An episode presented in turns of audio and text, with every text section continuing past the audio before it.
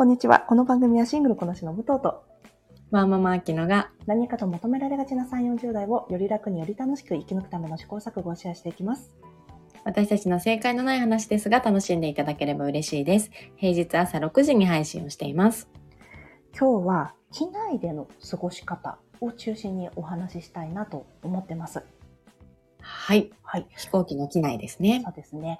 あのーまあ、1月の2日に皆さんご存知の通り、今回 JAL の、えー事故、衝突事故がありまして、それを少しね、私たちでちょっと先ほどね、雑談してたんですよね。ねなんか、まあ、この事件にっていうよりも、うんまあ、旅行好きな私たちとして、うんうんという視点でね、お話できればと思っています。はい。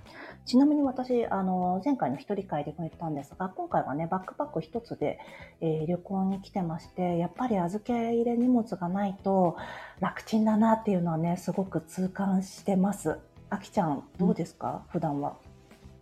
うんうん。なんかその話を聞いて、武藤のね、話を聞いて、うんうん私はちょっと手荷物だけではまとまらないなとは思いつつ、うんだってお子さんの分があるからね。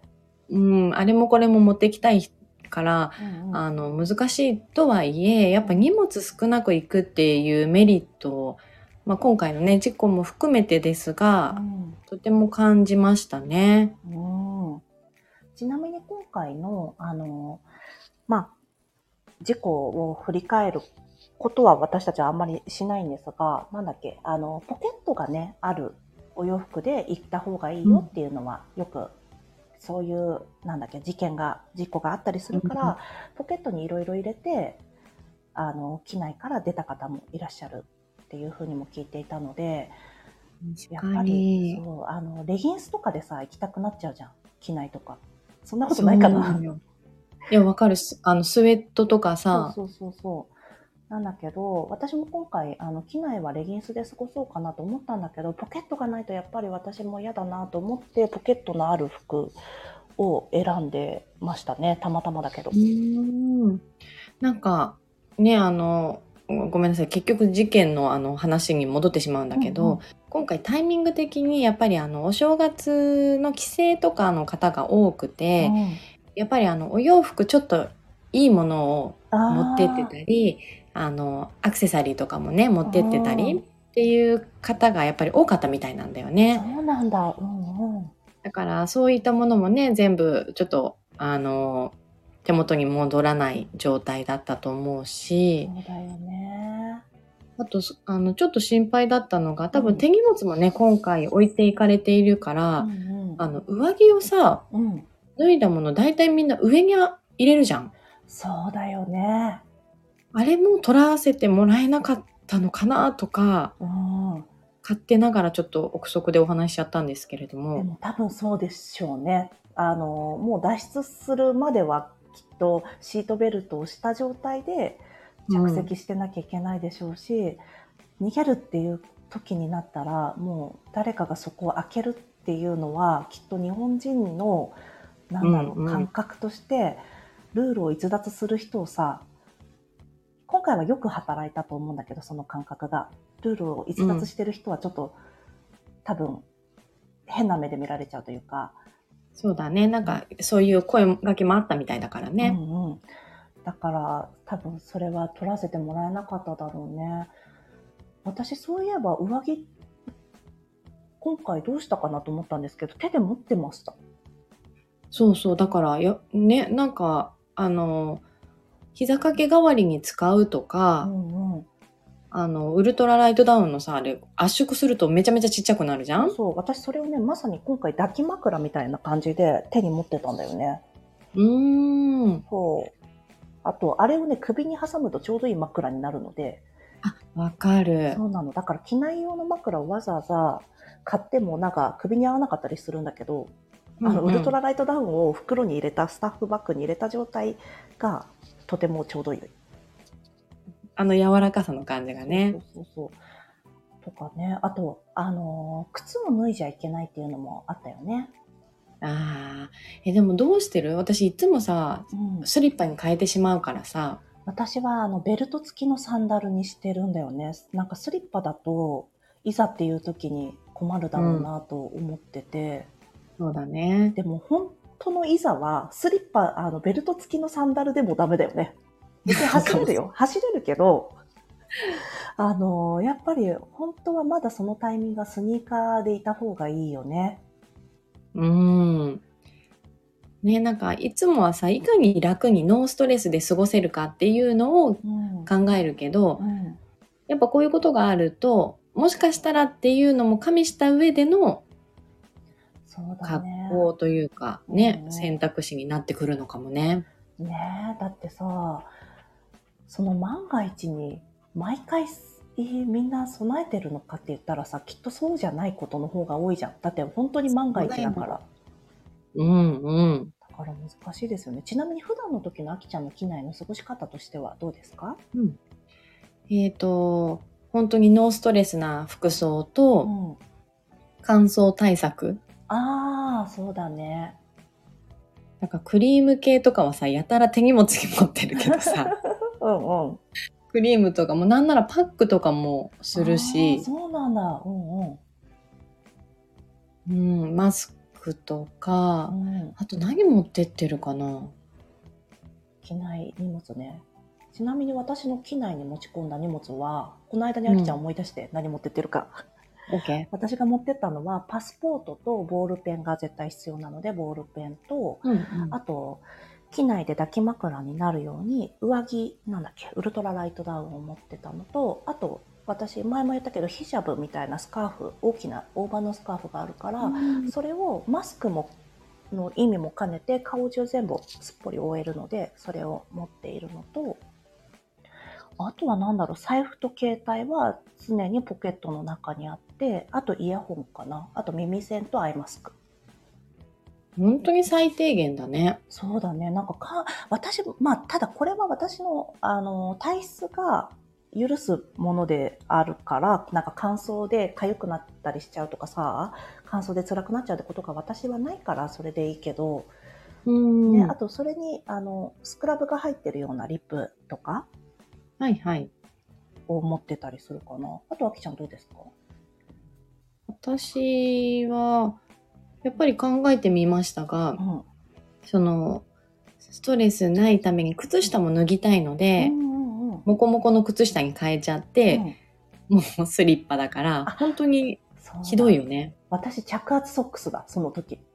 あ、逆にそっち派ですか？逆にそっち派なんですよ。足楽なんだよ、降りた時。やっぱりそうなんだ。私はね、なんか、着圧ソックス履くの大変なんだけどさ、うん。ね、なんだけど、着圧ソックス履いてますね。あの締め付けは、うん。その、機内ではしんどくないの？あのね、そんなにしんどくないんだよね。逆に、あの、着圧ソックスない時の方が、機内降りてからの足のだるさで、もう疲れちゃうから、着圧ソックス、着圧ソックスとそういえばベルトがついてるスポーツサンダルに変えてます。そっか、そうしてみようかな。いや、でもどうだろうね。着圧ソックスさ、合わなかったらさ、6時間さ、拷問じゃん。ハワイまでの6時間。そうね、機内のさ、トイレで脱ぐの大変よ。いや、本当ですよ。ねうん、考えてみます。え。うん、そうですね。あとは私、あの、うんメラトニン系のサプリを飲んで寝ちゃうっていうのもあります。ああ、ちゃんとしてますね。そうですね。寝たいんですよね。でもそれはさどこに行くかとタイミングにもよるよね。そうそうそう、タイミングによるよね。大体私、夜便が多いからかな。あと、まあ、寝たくない時は、どうしてるかな。でも、あんまり目を使ってると疲れちゃうから、オーディオブックとかを聞いてたりするかな。そうなんだよね。実際にさ、疲れてる時って、目からの、あの、情報ってすごい疲れるじゃん。疲れる。だから映画結構見れなくない？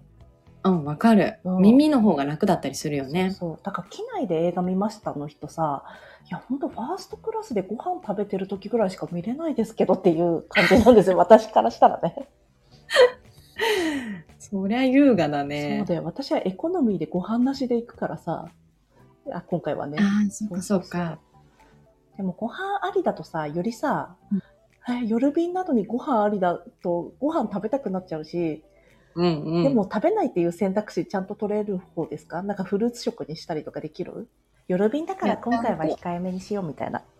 ちゃんといただきたいですね。うわ、そうなんですよ。なんかさ、美味しいじゃないですか。そこ、そうなのよ。そう、その場でしか食べれないご飯だからさ、美味しいんだよね。なんか特にさ、ハワイ便って、うんあの、どっかとの提携、なんだ、レストランと提携して、とか、これハワイ便だけってこともないとは思うんですけれども、あの、クアアイナと提携した食事とか、うんうんあの、そういうのが面白いよね。うん、いいよね。やっぱそう考えると、なんか、私たちちょっと効率的な過ごし方みたいなのはお伝えできないんですけど、それぞれの過ごし方が見えてきましたね。でも今回ね、あの、うんハワイに行くとき子供がいるから、うん、そっか。あの、フット、あ、ごめんなさい、名前ど忘れしちゃった。うん。フットレストだっけ？うん。あの、空気で入れて、うんうん椅子の高さまでボリューム感が出て、足乗せられるやつ、うんうんそれを持ってこうかなと思うんだよね。いいね。お子さんはさ、あれで眠れるもんね。そうそアームレスト上げちゃえばね。う。ね。で、最悪あの、赤ちゃんの方が、娘の方が落ちないようにとも思って、多少のスペースを確保するために、うんうんうん。いいかもいいかも。と思ってます。お子さんがいるとやっぱりさ、機内での過ごし方もさ、この、うん。どのタイミングでどうするかとかもきっと違ってくるでしょうしね。そうだよね。あの、耳抜きとかね、いろいろやってるよね、みんなね。そうだよね。そうそう。なんかさ、赤ちゃんたちが泣き始めたタイミングで私も耳痛くてさ、頑張れと思ってる。そうだよねねえ、そりゃ痛いよねって泣いちゃうよねって、私も泣きそうって 思ってる。で、耳抜きうまくできる？どうしてる？私、あんまりそれにストレス感じたことがなかったんだけどいいさ、ね。うん。あの修学旅行私たち海外だったじゃないですか。それでさ、あの、高校生うんなのに、泣いてる子がいたんだよね。あ、そうなんだ。痛くて？あ、かわいそう。う。うん。だから、こんなに痛い子は痛いんだっていうちょっと衝撃を受けて、うん、そっか。そう。え私も忘れもしない、あれいつ？忘れてんだけど、2000何年だったかな？もう二十歳過ぎたくらいのデルタ航空でニューヨークに行った時に耳痛くて泣きそうになったもんね。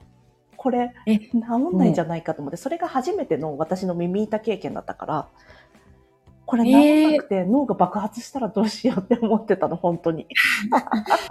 それは、なんだ、だってそれ初めてじゃないじゃん、全然。そうそう、初めてじゃないんだけど、私が耳が痛くなった経験としては、それが初めてだったんだよね。なんかいろいろ関係があんだね。じゃあ気圧だったり、ね上がり方だったりなのかそうな。そうそう、下がり方がさ、急に下がってきちゃったらとかさ、あるのかな。うんうん。ああ、そうなんだね。なんか誰かのお役に立てればいいんですけど、私たちの機内の過ごし方。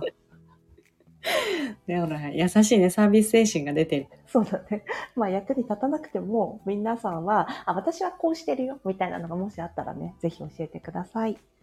じゃあ、あの、フットレストの感想は、うんハワイ旅行後にあぜおひぜひさせてください。はい。では、今日も聞いていただきありがとうございます。この番組はスタンド FM はじめ各種ポッドキャストで配信しております。ハッシュタグ、正解のない話、えー正解が漢字、その他ひらがなでつぶやいていただきましたら、私たちが、えーいいねやフォローしに参ります。皆さんのフォローやご意見いただけますと大変励みになりますのでお待ちしております。ではまた次回、失礼いたします失。礼いたします。